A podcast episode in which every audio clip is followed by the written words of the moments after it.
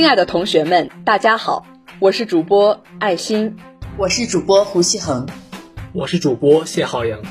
我是主播陈汉磊，欢迎收听今天的财政新风向。二零二零年，中国正式迈入民法典时代。五月二十八号下午，第十三届全国人民代表大会召开第三次全体会议，表决通过了《中华人民共和国民法典》。民法典以一千二百六十个条文，回答了一个公民的衣食住行、生老病死的各项权利，包含着民族的精神密码，被誉为社会生活的百科全书。本期节目就让我们走进《中华人民共和国民法典》，看一看它究竟如何回应了中国之问和时代之问。民法典被称为社会生活百科全书，更是民事权利的宣言书和保障书。如果说宪法重在限制公权力，那么民法典则重在保护私权利，对人与人之间的社会交往关系确立协调规则，是民法典所承担的一项最核心、最关键的使命。其中，绝大多数条文协调的是民事主体之间的私人利益关系的安排，而在民法典总则中，自愿原则在各项基本原则中处于最核心和最关键的地位。强调以自愿为先，关注和尊重人的意愿。因此，在民法典中不时可以看到这样的表述：当事人另有约定的除外，当事人另有约定或者另有交易习惯的除外。这是尊重当事人意愿的体现，意味着在面对人与人之间的社会交往关系时，如果只涉及到民事主体私人利益关系的安排，将尊重当事人在交往中平等协商、自主决定的结论。允许当事人经过自己的特别约定，排除法律规定的适用。除了凸显自愿原则，民法典从头到尾也在强调着“权利”二字。保护权利的前提是确立权利。民法典总则中第五章全面规定了民事权利，如自然人的人身自由、人格尊严受法律保护；自然人因婚姻家庭关系等产生的人身权利受法律保护。再如，自然人依法享有继承权，法律对数据、网络虚拟财产的保护有规定的，依照其规定等一系列条例，全面且充分，系统且科学。没有救济就没有权利，而救济的目的在于追究违约方或侵权者的责任。保护权利的手段是追责侵权。在人格权编中有一章专门明确了对个人信息的保护。由此可见，未来个人信息的受侵权人完全可以拿起民法典这一法律武器来维护自己的合法权益。除此之外，民法典第一编第八章对民事责任也做了更加详细系统的规定。保护权利的边界是履行义务。虽然民法典规定，民事主体按照自己的意愿依法行使民事权利，不受干涉，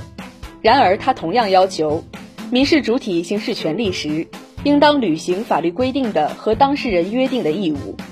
并且民事主体在从事民事活动时，应当遵循自愿、公平、诚信原则，不得违反法律，不得违背公序良俗，应当有利于节约资源、保护环境等。同时，民法典是一部适用于全时空的法律。疫情是一场医疗之战，也是一场法律之战，是对国家治理体系和治理能力现代化一次实战考验。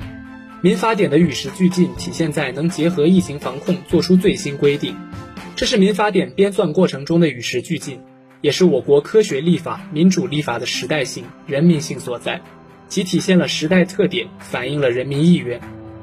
民法典也是一部能够激发社会活力的法律。新冠肺炎疫情突如其来，许多社会组织，尤其是慈善机构冲锋在前，履行社会责任，赢得各界人士点赞。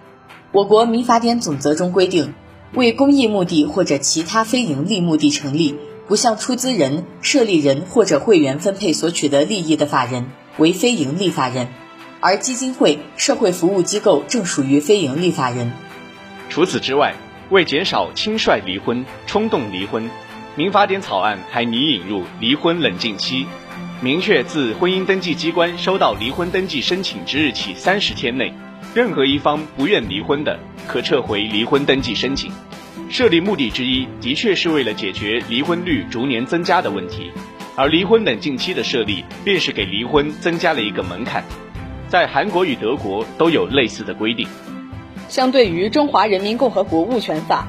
民法典物权编在对小区公共事务事项方面也做出了重要调整。这一调整就包含着民法典对人在推动社会发展中的期盼，希望业主自治能够更容易、更便利地得以实现。只有对小区的公共事务关心，才会对社会公共事务保持关心和积极参与的态度，每一个个体才会成为更有社会责任感的人。民法典负责部分明确了民法典与婚姻法、继承法、民法通则、收养法、担保法、合同法。物权法、侵权责任法、民法总则的关系。民法典施行后，上述民事单行法律将被替代。了解民法典对民事单行法律的相关内容做出的修改以及所具有的颠覆性亮点，是学习民法典的快速通道，也是我们每个人的必修课程。有一部真正属于中国人民的民法典，是新中国几代人的夙愿。